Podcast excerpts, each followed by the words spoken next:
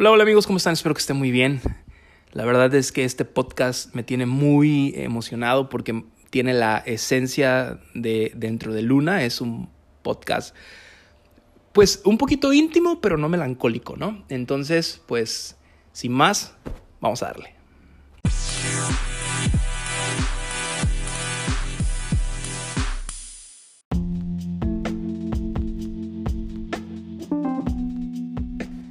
Ok, eh, para empezar, quiero contarles un poquito de, de, historia. El día de ayer lunes fui a ver a, una amiga. Fue casual, tenía un compromiso y resulta ser que le mando un WhatsApp.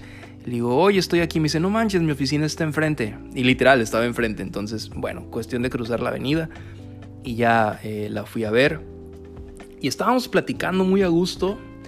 Eh, en este momento estamos en circunstancias muy parecidas de vida y estábamos platicando y en una de esas salió una frase que dije, de esto voy a hablar en el podcast. Y la frase es, enamórate de una persona que haga que en automático todas las demás dejen de existir. Lo voy a volver a repetir, enamórate de una persona que en automático haga que todas las demás dejen de existir. Ojo, no me estoy refiriendo a que te olvides de tus amigos. No, eso es pésimo. Si tienes una relación o estás conociendo a alguien, no te olvides ni de tu familia, ni de tus amigos, ni de las personas que estaban ahí antes de que apareciera esta persona. No hablo de eso. Sino hablo de esa magia de cuando conoces a alguien y no solamente te atrae físicamente, porque el físico es importante. Aquí abro un paréntesis, o sea, quien diga que el físico no importa está mintiendo.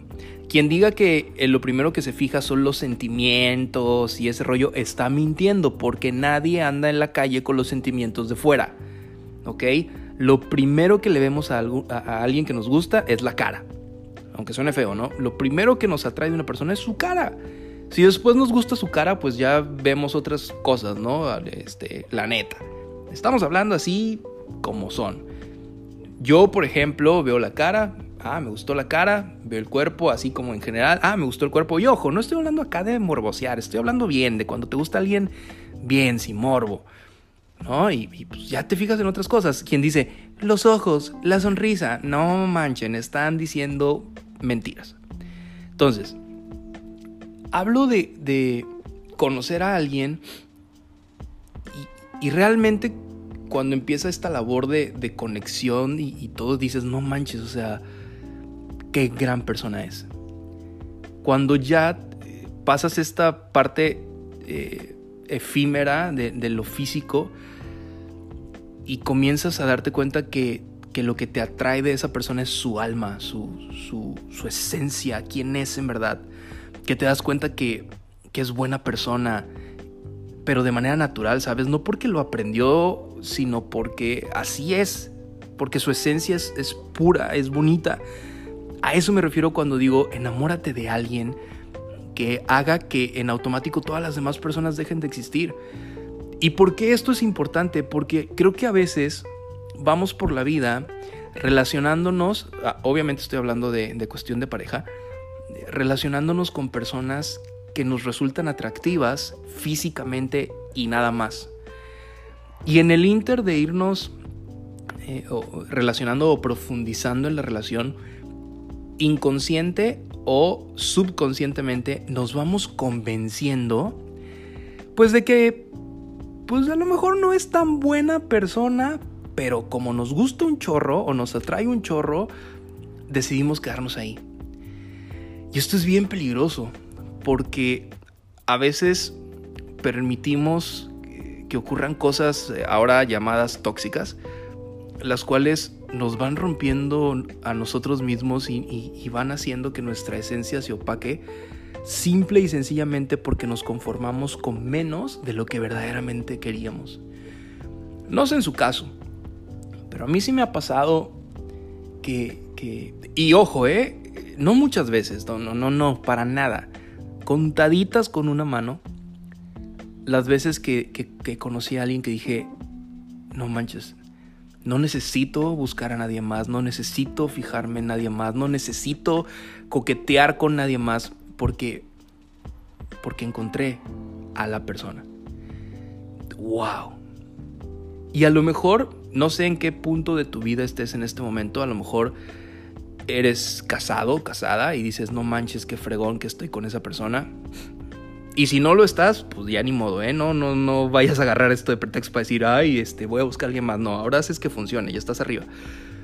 Pero si en este momento estás en una relación y no te sientes así, o si estás comenzando a conocer a alguien y no te sientes así, o incluso estás soltero o soltera y en algún momento de tu vida piensas volver a tener una relación, en verdad, ocúpate y fíjate muy bien en que esa persona con la que te vas a relacionar haga que las demás desaparezcan. Es una sensación increíble. Y si tú estás enamorado o enamorada y, o te atrae mucho a alguien y dices, es que sí, en serio, o sea, conocí a esta persona, aunque aún estoy en la parte de que solamente conozco eh, a la persona físicamente, ¿no? Y, no conozco su alma o quién es, su esencia, etc. Eh, pero Uf, o sea, lo que alcanzo a conocer de, esta persona me, me, vuelve loco, me vuelve loca. Dale. Yo sé que da miedo que nos rechacen, la neta. Quien diga que no tiene miedo al rechazo, o lo tiene muy trabajado o es un gran mentiroso o mentirosa. Y si eres mujer, yo sé que en nuestra cultura latina, o al menos la mexicana, es muy común que el hombre sea el que dé el primer paso, ¿no? Pero si eres mujer y, y ya conociste a esta persona y, hay alguien que te atrae un chorro, atrévete. Atrévete a decirle, oye, eh, utilizando una alegoría que, que, que es de Elan, una, una cantante, dice, pues invítale unas tortas. Dile, jalas por unas tortas y si, te, y si te dice que no, pues ya sabes qué tipo de persona es. Alguien que le diría que no a unas tortas. Para no verme tan, tan copión, invítale unos tacos. Si dice que no unos tacos, huye de ahí, ¿no? Pero fuera de broma, ¿entiendes el punto? O sea, atrévete a dar el primer paso, aunque a lo mejor tus amigas te digan, no hombre, ¿cómo crees? ¿Tú por qué? Si quiere que se atreva él o ella, no, no, no sé qué, que sea lo que te guste, pero... O sea, ¿por qué? Si tú ya encontraste a esa persona que te hace vibrar más allá de lo que tú imaginabas, ¿por qué no arriesgarte? ¿Por qué no decir, te invito a un café? Te invito a salir. ¿Qué tal si la persona es súper tímida y se muere de ganas también de salir contigo, pero no se atreve a dar el primer paso? Bueno, échale un empujoncito. Después de eso ya va a agarrar más confianza y también eh, deberá tomar iniciativa, ¿no? Pero, pero es en serio y es yo soy afortunado de tener en mi vida personas que las veo enamoradas de, ese ser que verdaderamente hizo que el resto dejaran de existir. Y aquí voy a dar algunos nombres, por ejemplo, mi amigo Josué, que tengo más de 15 años de amistad con él, eh, se casó con, con su esposa, obvio, y Josué se volvió un tipo reservado, ¿no? Entonces, ¿A qué me refiero con reservado? En redes sociales no expone todo su amor por ella, lo cual está bien. Pero yo que he tenido la oportunidad de convivir con ellos en privado, no manches, qué bonito Josué trata a su esposa, qué bonito. Yo los observo, a mí me encanta observar a la gente. Y yo veo cómo la ve y cómo la atiende y cómo se entienden y cómo aún en medio de todos tienen como esta eh, estas cositas, ya sabes, de, pareja que solamente ellos entienden. Híjole. Y me encanta cómo ella, e, ella sí es más de redes sociales y, de subir fotos con él y todo el cotorreo.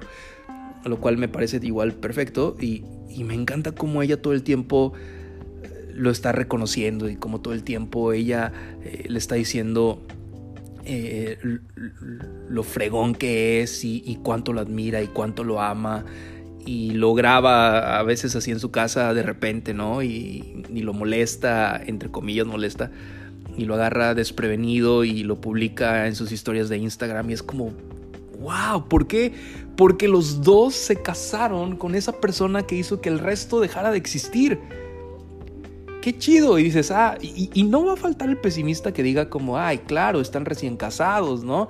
Te vale que eso. También tengo en mi vida, por ejemplo, los papás de Josué, igual son un gran ejemplo de, matrimonio y tienen como 25, 26 años de casados, no más. Pues si Josué tiene 30, tienen como 35 años de casados y los ves y siguen teniendo esa chispa, esa magia, esa, no sé si esté bien dicha esta palabra, esa complicidad. ¡Wow! ¡Qué bonito! Y no te voy a decir que de todos los matrimonios que conozco a todos los veo así, pero sí tengo por lo menos, te puedo nombrar 10 parejas distintas que las veo en ese punto.